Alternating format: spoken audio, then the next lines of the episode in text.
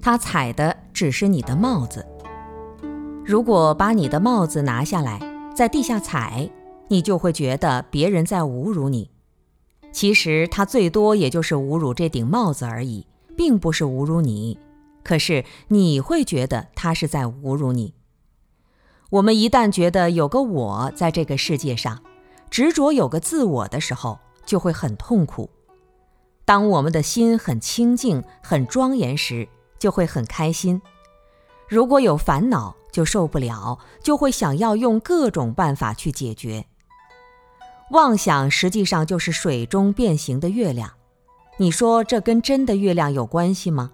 没有关系，好像是跟水有关系，其实跟水也没有关系，实际上是跟风有关系，而我们都是被夜风吹拂的人。